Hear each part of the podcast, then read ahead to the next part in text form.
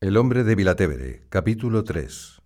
Viajan de Génova a Roma en un destartalado coche de alquiler. Un viejo modelo alto y grandote, con peldaño de escalón, transportines abatibles y un fuerte olor a hule rancio. Llegan a la hora del crepúsculo. Es un bello atardecer romano. Tíber, fachadas rosa y aroma de delfas y ciprés. Al doblar un recodo de la vía Aurelia, avistan la cúpula de San Pedro.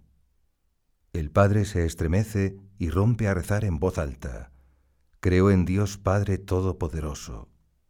Es de noche cuando suben hasta el quinto piso, un ático de la piazza de la Città Leonina, donde los de la obra viven realquilados en la mitad del apartamento de una condesa venida a menos.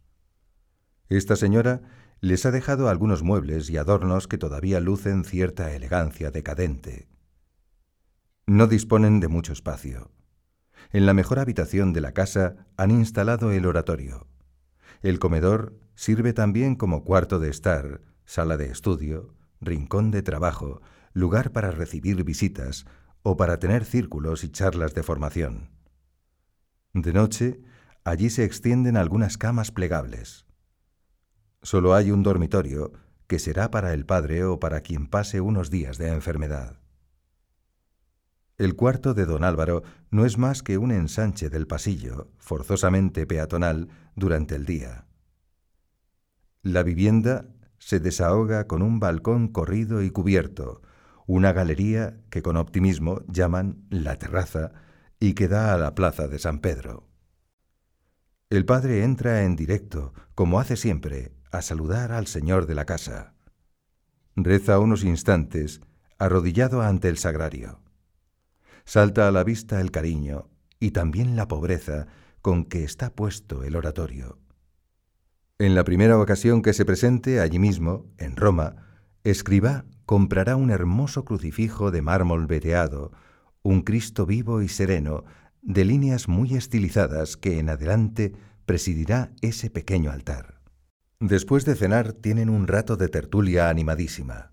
Junto a Escribá, Álvaro del Portillo, José Orlandis, Ignacio Sallent, Armando Serrano y Salvador Canals, Babo.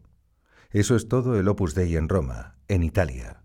Aunque en este mismo año, 1946, y en 1947, la obra va a empezar a extenderse por Portugal, Francia, Irlanda e Inglaterra. En cierto momento, señalando enfrente, a través de la galería, hacia los palacios vaticanos, los que acompañan a Escribá le hacen ver las luces aún encendidas de las habitaciones del pontífice. Se pueden intuir muy bien sus desplazamientos de una estancia a otra. Como el cuartel de la Guardia Suiza es un edificio bastante bajo, ellos son ciertamente los vecinos más próximos del Papa. El padre decide que esa noche, la primera que pasa en Roma, no se acostará. Sentado allí, en la terraza, pasará las horas en vela acompañando con su oración al Santo Padre. El sacerdote José María Escribá tiene hacia el Papa un amor sincero, hondo, incluso entusiasta. No se trata de la admiración aldeana que genera todo personaje distante, inaccesible, situado en una alta cumbre de apoteosis. No. Es la convicción de que el romano pontífice, sea quien sea, es el sucesor de Pedro, él tiene en sus manos las llaves. Él abre y cierra. Él, por deleznable que pueda ser su debilidad, es la roca firme donde se asienta la Iglesia. Él es, con palabras que escriba saborea, prestadas de Santa Catalina de Siena, il dolce Cristo interra, o, aún con más fuerza, el vicecristo. Por otra parte, también es cierto que con Pío XII el papado vive todavía un barroco esplendor ritualista que eleva y aleja la figura del pontífice, rodeándole de ornatos y protocolos casi imperiales. Quizá con ello se quiere simbolizar la eminencia de su poder espiritual y de su autoridad carismática. Pío XII es un papa que irradia santidad y majestad, pero siempre hay que verlo a distancia. No existe la televisión, ni hay uso de audiencias populares multitudinarias, ni costumbres viajeras en el Papa. Son pocos y muy selectos los que tienen acceso a él. En las grandes y solemnes ceremonias, el Papa Pacelli se desplaza, llevado en andas, sobre la imponente silla gestatoria, hierático y erguido, bajo la pesada tiara de oro y plata. Ver a un tiro de piedra a la ventana de la habitación donde el Papa duerme, como cualquier otro hombre cansado, es sin duda algo entrañable y conmovedor para la sensibilidad y la fe de José María. Durante años, todos los días, arrebujado en su manteo por las calles de Madrid, rezaba el rosario por la persona y las intenciones del romano pontífice, y también había escrito muchos años antes, cuando Pío XI ocupaba la silla de Pedro, me ponía con la imaginación junto al Santo Padre cuando el Papa celebraba la misa. Yo no sabía ni sé cómo es la capilla del Papa, pero al terminar mi rosario hacía una comunión espiritual deseando recibir de sus manos a Jesús sacramentado. No os extrañe que me den una santa envidia aquellos que tienen la fortuna de estar cerca del Santo Padre materialmente, porque pueden abrirle el corazón porque pueden manifestarle la estimación y el cariño. Esa misma noche del 23 de junio, no ya Roma, Italia entera vive una vigilia de especial inquietud. Al día siguiente, la nueva Asamblea Parlamentaria se reúne para elegir presidente a Alcide de Gasperi. El rey Humberto II abdica y transmite todos los poderes. Pero Escriba solo tiene un asunto que ocupa su corazón. No es cierto, no puede serlo, que la obra de Dios haya llegado ni demasiado pronto ni demasiado tarde. El Opus Dei existe por empeño del cielo. ¿Que no hay fórmulas canónicas adecuadas? Dios, que no sólo es el mejor jurista, sino el único genuino legislador, cuya voluntad hace ley, y ley a la que han de adaptarse y plegarse todas las leyes de los hombres, Él mismo abrirá el camino. Así le sorprenderá el entreluz gris y violeta del alba. Es fácil suponer que en algún momento haya venido a sus labios una bocanada del Salmo 62. En la madrugada meditaré en ti, porque siempre fuiste mi ayuda. Bajo la sombra de tus alas me regocijaré. Mi alma se apegó a ti, tu mano derecha me ha amparado. Señor Dios mío, de ti tiene sed mi alma, a ti te busco desde que amanece. Un vencejo vuela bajo y veloz por la piacha de la Città leonina. Al llegar junto a la pared rojiza, Tanagra aletea nervioso y reemprende el vuelo. Un nimbo de luz, tímida y tibia, pone fulgores deslumbrantes en las vidrieras de la cúpula vaticana. En el interior del ático hay ruido de camas que se pliegan, de duchas y grifos que manan.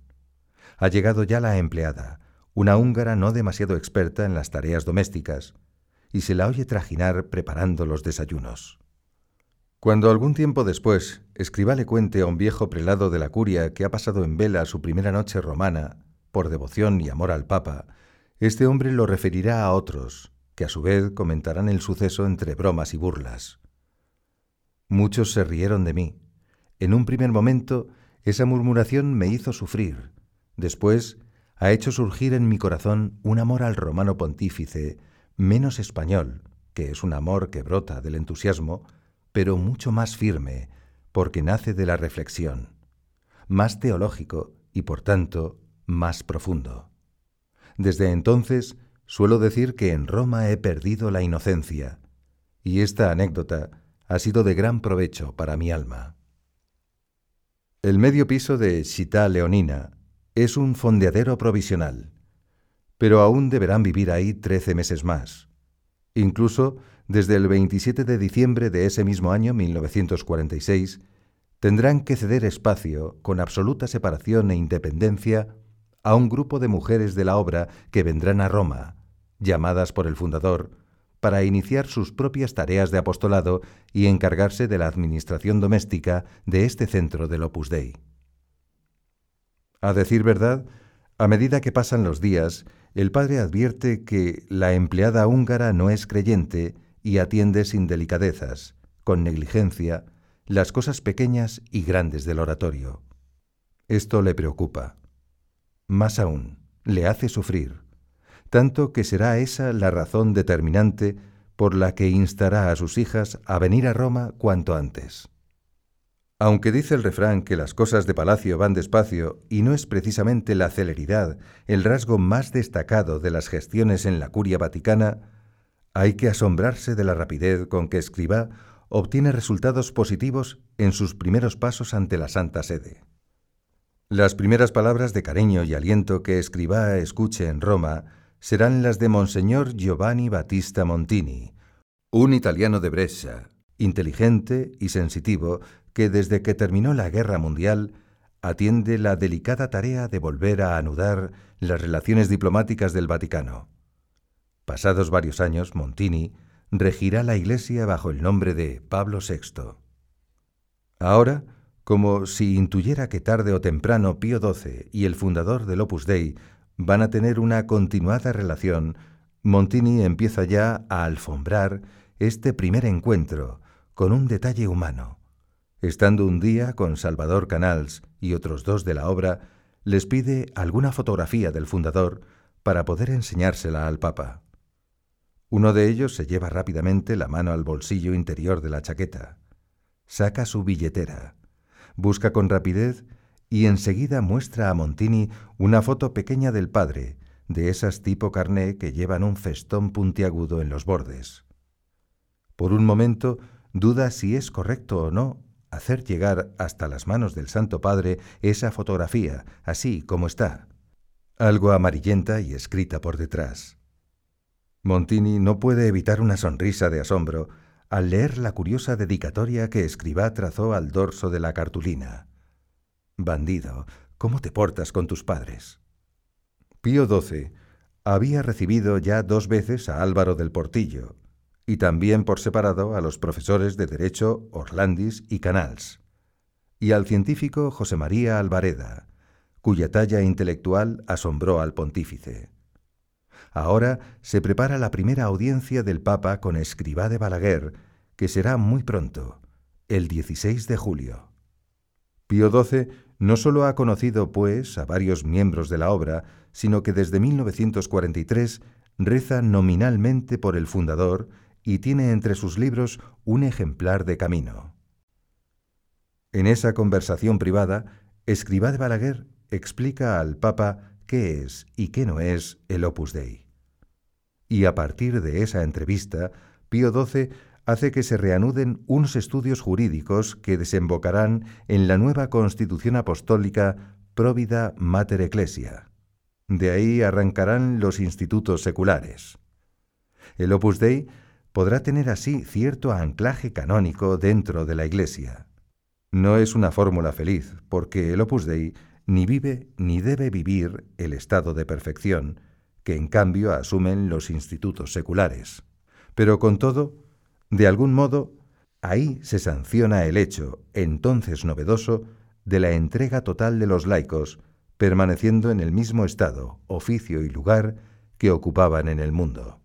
Con el Decretum Laudis de aprobación del Opus Dei, emitido apenas tres semanas después, también por Pío XII, Escribá consigue el reconocimiento de la vocación universal a la santidad que la obra promueve, tanto para hombres como para mujeres, y tanto para sacerdotes como para laicos.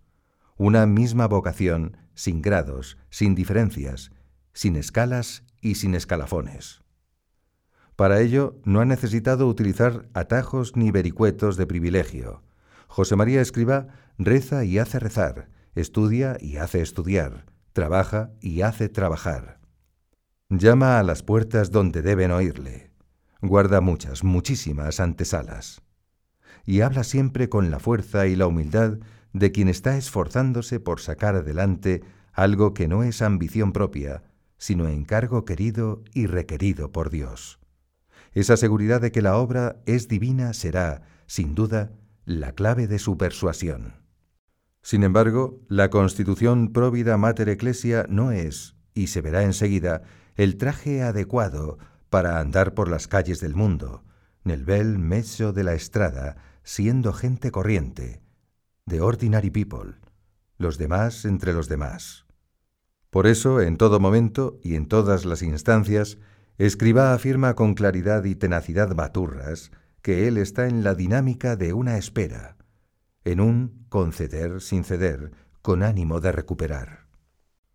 El Opus Dei escribirá años después, en la Iglesia de Dios, ha presentado y ha resuelto muchos problemas jurídicos y teológicos, lo digo con humildad, porque la humildad es la verdad, que parecen sencillos cuando están solucionados, entre ellos este de que no haya más que una sola clase, aunque esté formada por clérigos y laicos. Pío XII vislumbra un espléndido panorama, la santidad individuada y el apostolado personal que el Opus Dei podrá irradiar por toda la tierra. También se percata del temple espiritual de José María Escribá y de la envergadura divina de su fundación, que él mismo sancionará de modo definitivo el 16 de junio de 1950. Algo más tarde, el Papa le comenta al cardenal Norman Gilroy, de Sydney, Australia, que está hondamente impresionado por una visita reciente de Escribá de Balaguer. Es un verdadero santo, un hombre enviado por Dios para nuestro tiempo. Nada hace presentir entonces las horas amargas, los durísimos sufrimientos que José María ha de padecer, aun sin quererlo el Papa, bajo este pontificado. Algunas noches de ese verano romano de 1947, y también después, cuando la plaza de San Pedro está solitaria y silenciosa, el padre baja con varios de sus hijos. Se acercan al obelisco que Calígula trajo de Heliópolis, y Sixto V hizo que hincaran en la gran explanada. Otras veces pasean por entre la columnata de Bernini. Luego se detienen y, de pie sobre el oscuro empedrado, José María recita un credo, desgranando con firmeza cada una de las palabras. Después de decir, creo en la Iglesia católica, con un énfasis rotundamente afirmador, añade, creo en mi madre, la Iglesia romana, romana, romana. Y cada romana es como una fuerte oleada de intensa romanidad. Pasado algún tiempo, apenas unos meses, intercalará otra frase, espontánea y vital, que denota el deseo íntimo de superar, a golpes de fe, no se sabe qué desconcertantes pesadumbres. Creo en la Iglesia, una, santa, católica, apostólica, a pesar de los pesares. En cierta ocasión, con toda confianza, Escriba le comenta a Monseñor Tardini estas estribaciones, estos desahogos con que se le desborda el credo. Cuando llega a la expresión castiza española, a pesar de los pesares, traduce Malgrado tuto. Ah, ¿y a qué se refiere con ese malgrado tuto? Me refiero a sus errores personales y a los míos. Sus gestiones en los despachos vaticanos siguen con intensidad. Es un forcejeo de lógica jurídica que trata de abatir viejos murallones canónicos para abrir un camino a la obra. No es fácil. Los goznes de algunas puertas tienen óxido de muchos siglos. Las fórmulas obtenidas en 1941, en 1943 y la que se prepara ahora para hacerla oficial en 1947 son las soluciones posibles y las más adecuadas, o sea, las menos inadecuadas. Pero no había otra salida, sin embargo. O se aceptaba todo, o seguíamos sin un sendero por donde caminar. Realmente, Hemos sido la aguja para meter el hilo, y la experiencia nos está confirmando que los que han pedido luego la aprobación como institutos seculares se encuentran a gusto y aceptan con alegría, porque ese es su camino, aun las cosas que no van con nuestra secularidad. Cada día se ve más claramente que, dejando el hilo, la aguja debe salir fuera del tejido que llaman ahora institutos seculares. Transcurren así dos meses de agobiante canícula romana, julio y el ferragosto. El padre reza, trabaja, estudia, escribe, callejea, habla con unos y con otros, ejercita la paciencia y está enfermo. Es traicionera e imprevisible su diabetes mellitus, fiebres, deshidratación, arrebatos de sed irrefragable, cansancio muscular, dolor de cabeza, debilidad, postración. Pero José María no se queja. Nadie, salvo don Álvaro, percibe sus molestias. Incluso va por delante de sus hijos más jóvenes en el brío y en el buen humor. A veces, al regresar a la casa de Chita Leonina, derrengados de caminatas y trasiegos entre la burocracia de la curia, se encuentran con que por un corte en el fluido eléctrico no funciona el ascensor. Entonces el padre se agarra decidido a la baranda y comienza a subir el primer tramo. Al llegar al rellano, comenta con simpatía. Dicen que en esta casa hay cinco pisos, pero me parece que son un poco exagerados. Hay cuatro, porque uno ya lo hemos subido. Un poco más arriba añade, además tampoco hay cuatro, sino solo tres. Así, con bromas y sin jadeos, llegan a los últimos peldaños. Ahí se detiene, respira hondo y exclama con una sonrisa de picardía. Si esta casa no tiene más que dos o tres escalones. Hay algo más que un talante natural simpático y optimista, bajo la piel de esa alegría espontánea que no se queja ante lo fastidioso, hay un hombre tenaz que días y días, durante años, se aplica al training virtuoso del ascetismo sonriente. El 31 de agosto, Escribá regresa a Madrid. Lleva consigo dos documentos importantes, el breve Cum Societatis y la carta Brevi Sane, de alabanza de los fines de la obra, y un curioso y muy estimable regalo personal del Papa, las reliquias completas de dos muchachitos mártires cristianos, Santa Mercuriana y San Sinfero. Pío XII manifiesta así que ha entendido la similitud entre los primeros miembros del Opus Dei y aquellos primeros cristianos, que la llamada a la santidad no tiene edad, la inicia el Espíritu Santo con el aldabonazo del bautismo, y que en la obra hay mujeres y hombres, como en toda familia y como en toda porción del pueblo de Dios, dos cuerpos, separados y distintos, pero alentados por una misma y única alma. En el oratorio de un centro de varones quedará el cuerpo de Sinfero. El de Mercuriana lo colocarán bajo el altar de los Rosales, un centro de mujeres del Opus Dei en Villaviciosa de Odón, cerca de Madrid, dos sacerdotes, don Álvaro del Portillo y don José María Hernández de Garnica, estando presentes el padre y algunas de sus hijas, Antonieta Gómez, Maritere Echevarría, Josefina de Miguel. Escribá atenderá en España diversos asuntos del gobierno de la obra. El Consejo General sigue en Madrid y descansará algunos días cerca de Segovia, en Molino Viejo, que ha empezado a funcionar como casa de convivencias y de retiros. Precisamente, durante esta estancia, por expreso querer del Padre, tendrá lugar en la pequeña ermita de Molino Viejo un acto muy sencillo, pero de un significado importantísimo, medular. Los juramentos promisorios, el compromiso libre, en conciencia, sin votos, de los primeros del Opus Dei.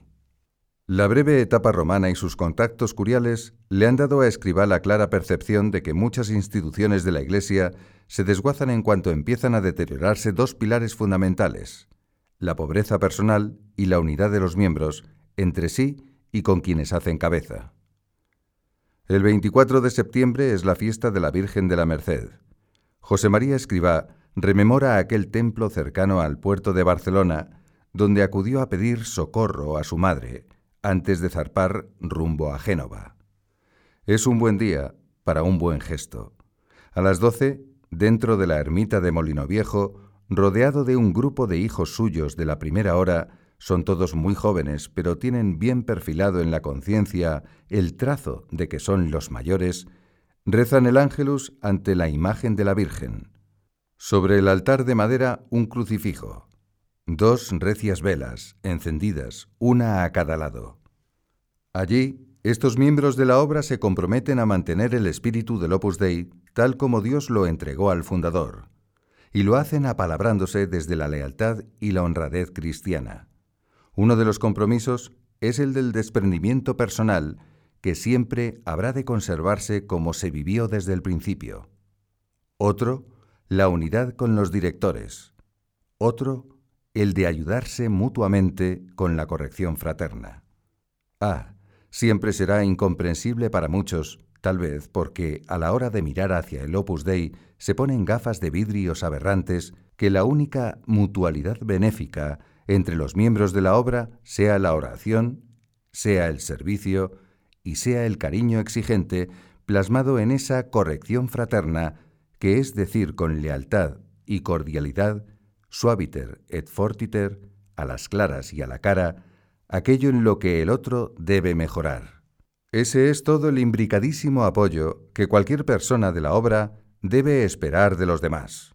Ese, el significado cabal de una frase que puede leerse con letras a realce en algún repostero de Molino Viejo o en algún muro de Vilatevere. Frater, cuya divatura fratre, quasi civitas firma. El hermano, ayudado por el hermano, es como una ciudad firme, como una ciudad amurallada. Unas palabras que pertenecen al acervo del pueblo hebreo y que el rey Salomón puso por escrito en el libro de los Proverbios.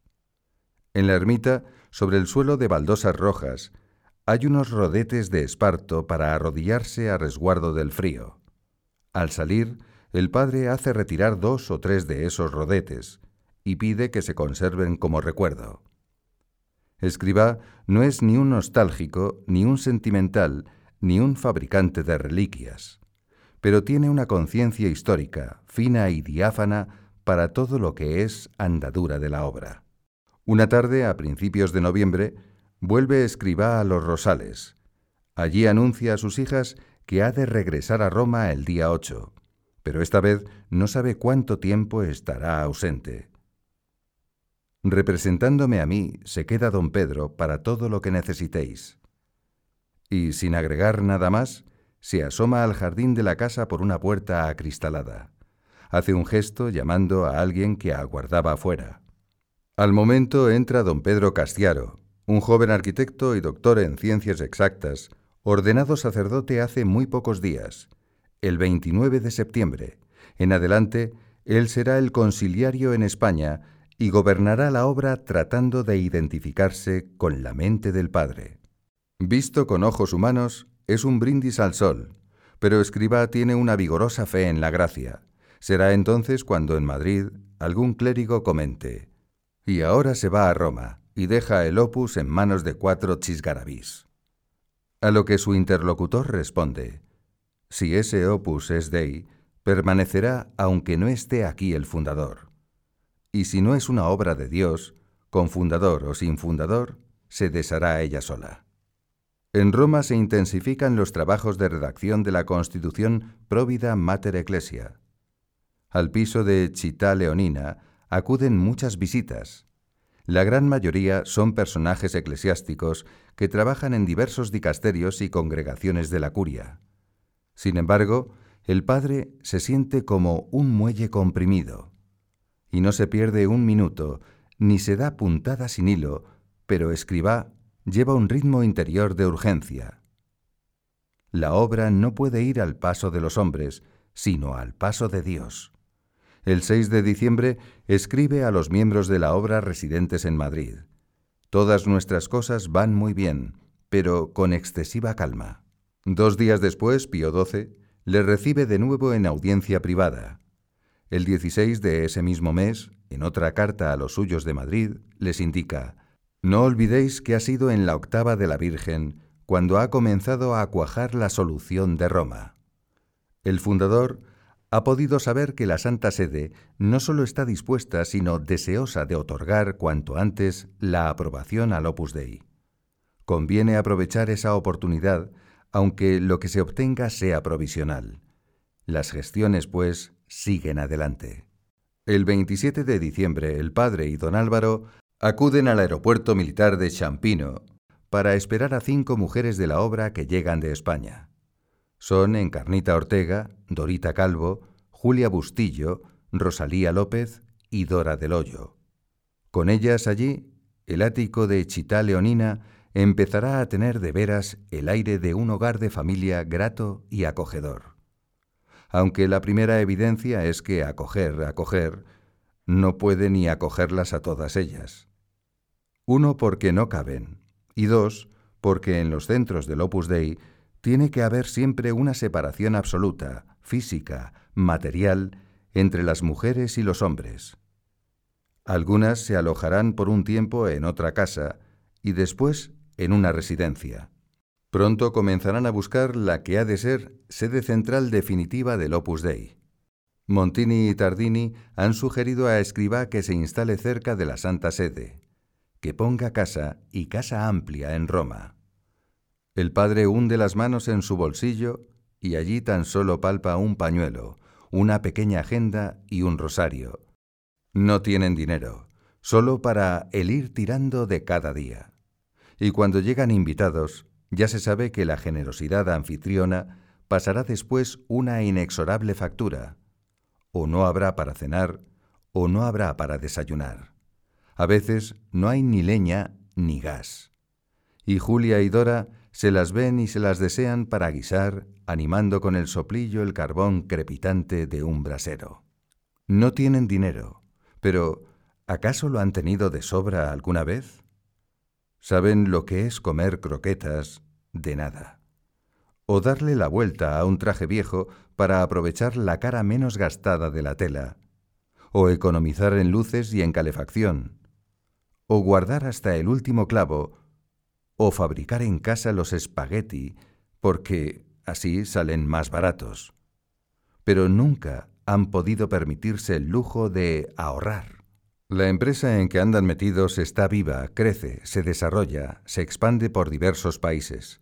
Tira de ellos y cada vez les pide más y más y más. Sin embargo, de un modo o de otro, en el momento crucial, nunca les ha faltado lo preciso, José María lo ha experimentado portentosamente tantas veces que, con la seguridad de quien narra algo muy vivido, podrá escribir, Dios mío, siempre acudes a las necesidades verdaderas. Cardenales, obispos, prelados y sacerdotes les visitan con gran frecuencia en Chitá Leonina. Dos asiduos son los canonistas Arcadio Larraona y Siervo Goyeneche, Pasan con Escribá y del Portillo largas jornadas, intercambiando criterios jurídicos y trabajando en los borradores de la Constitución Próvida Mater Ecclesia. Estas visitas intranquilizan a las chicas de la obra, que son las que han de hacer malabarismos en la exigua despensa. El lema del padre Goyeneche es que de café ni menos de tres tazas ni más de treinta y tres. Este hombre, erudito y cordial, es una terrible máquina aspiradora de cafés y ello en una Roma depauperada por la guerra, donde no ya el café, sino los huevos o el agua de colonia son, más que artículos de lujo, artículos de fe. El consejo de Montini y de Tardini está muy bien fundamentado. Conviene instalarse cerca de la Santa Sede. Son varias las razones. Hay que roturar el camino jurídico. La obra debe romanizarse, que no es vaticanizarse, sino impulsar desde Roma su genuina entraña de universalidad. Escriba quiere que el Papa sienta la cercanía de su amor de buen hijo y pueda contar con la obra como un instrumento de apostolado secular que sólo desea servir a la Iglesia sin servirse de ella. Y en fin, aún hay un último motivo nada desdeñable, alejarse de España, donde tan inclementes son, en esos tiempos, los zarpazos de la incomprensión y de la hostilidad. En España se infama al fundador del Opus Dei con calumnias del más grueso calibre, hereje, sectario, masón, secretista, embaucador de jóvenes, ambicioso de honores, oportunista político, milagrero, loco. Muchas veces, durante el desayuno, después de celebrar la misa, Escribá le pregunta a Álvaro del Portillo, Hijo mío, ¿Desde dónde nos insultarán hoy? En algún momento llega a comentar que se ve como una escupidera en la que todo el mundo se siente con derecho a echar sus esputos. Años después dirá bromeando, Conozco muy bien a mis compatriotas. Como me han maltratado y me maltratan tanto, después de muerto querrán llevar mi cadáver a hombros de un lado a otro de la península, pero no, reposaré aquí, en Roma, en un rinconcito de esta casa. Monseñor Giovanni Battista Montini, refiriéndose precisamente a estos embates y contradicciones, reflexiona en voz alta ante Escribá de Balaguer. El Señor ha permitido que ustedes sufrieran desde los comienzos lo que otras instituciones sufren cuando llevan muchos años de vida. ¿Sufrir? Sí, mucho, pero sin inquietud ni sobresalto, porque es un hombre que sabe fiarse de Dios. Fiarse sin tomar precauciones de trastienda. Fiarse sin calcular la siguiente jugada del ajedrez. fiarse ciegamente como se fía el buen amor. Cuando acuda a la consulta del doctor Carlo Faeli, un experto endocrino, para seguir en Roma su tratamiento, éste le preguntará después de explorarle. ¿Ha tenido usted muchos disgustos? La diabetes en ocasiones surge cuando se padecen fuertes problemas. No. Escribano miente. Las contradicciones se las ha echado siempre a la espalda. No con estoicismo ni con insensatez, sino con la seguridad de que, haciendo el querer de Dios, la contradicción no es contradicción, y así ha seguido adelante y contento en su camino. Después de la consulta, al redactar la nota de historia clínica, el doctor Faeli escribe, Le he preguntado si ha tenido disgustos. Dice que no, pero yo estoy seguro de que ha sufrido mucho en la vida. E un uomo que ha sofferto molto, anche se afferma di non aver avuto dispiaceri. Mucho tiempo después, el 23 de junio de 1971, cuando se cumplan 25 años de la llegada a Roma del fundador del Opus Dei, durante la tertulia con sus hijos en Vilatevere, la sede central, desgranará recuerdos tan vivos en su memoria como indelebles en su corazón. Han sido experiencias aprendidas, como dicen los franceses, par cœur. 25 años de bondades de Dios, de sufrimientos, de alegrías, de aprender y de perder la inocencia. Ah, la universalidad la hemos hecho aquí, aquí. Después, como si trazase la raya de un balance, resume tirando hacia arriba. Tengo que insistir en que no nos hemos sentido desgraciados ni un segundo, pero ahora comprenderéis mejor por qué repetía yo aquello de prima, piu, meglio, antes, más y mejor. Todo ha sido desproporcionado. Los medios humanos, los medios materiales, si no ponemos a Dios como causa, no se explica nada. Estoy muy agradecido, muy agradecido al Padre, al Hijo y al Espíritu Santo. Ese mismo día, las mujeres de la obra que viven en Italia le han enviado muy temprano un ramo de 25 rosas rojas, sin espinas. Tiene su significado. En uno de los viajes de Escribá a España, cuando todavía el gobierno de la obra residía en Madrid, los del Consejo General habían aparcado un asunto complejo y de difícil solución para que el padre lo estudiara con ellos y les indicara cómo resolverlo. Muy amigo de la libertad responsable y de que en las tareas de gobierno cada palo aguante su vela, Escribá les dijo en esa ocasión, Hijos míos, cuando os muráis os canonizarán, porque sois muy buenos. Y en la representación que os hagan os pintarán muy guapos, muy majos, porque lo sois, y os pondrán las manos llenas de rosas, sí, llenas de rosas. ¿Queréis saber por qué? Pues porque las espinas me las habéis dejado a mí. Así que, pasados todos esos años, al padre le conmueve la finura de sus hijas italianas. Quiere estar con algunas de ellas para darles las gracias. Al hilo de la evocación comenta, Estas rosas han venido sin espinas. Las espinas y muchas vinieron antes. Hubo también alguna rosa, pero espinas muchas, muchas. Si tuviera que volver a vivir esos 25 años, no podría. En este punto hace una pausa brevísima y enseguida un quiebro ágil. Sí podría. Con la ayuda de Dios, sí podría.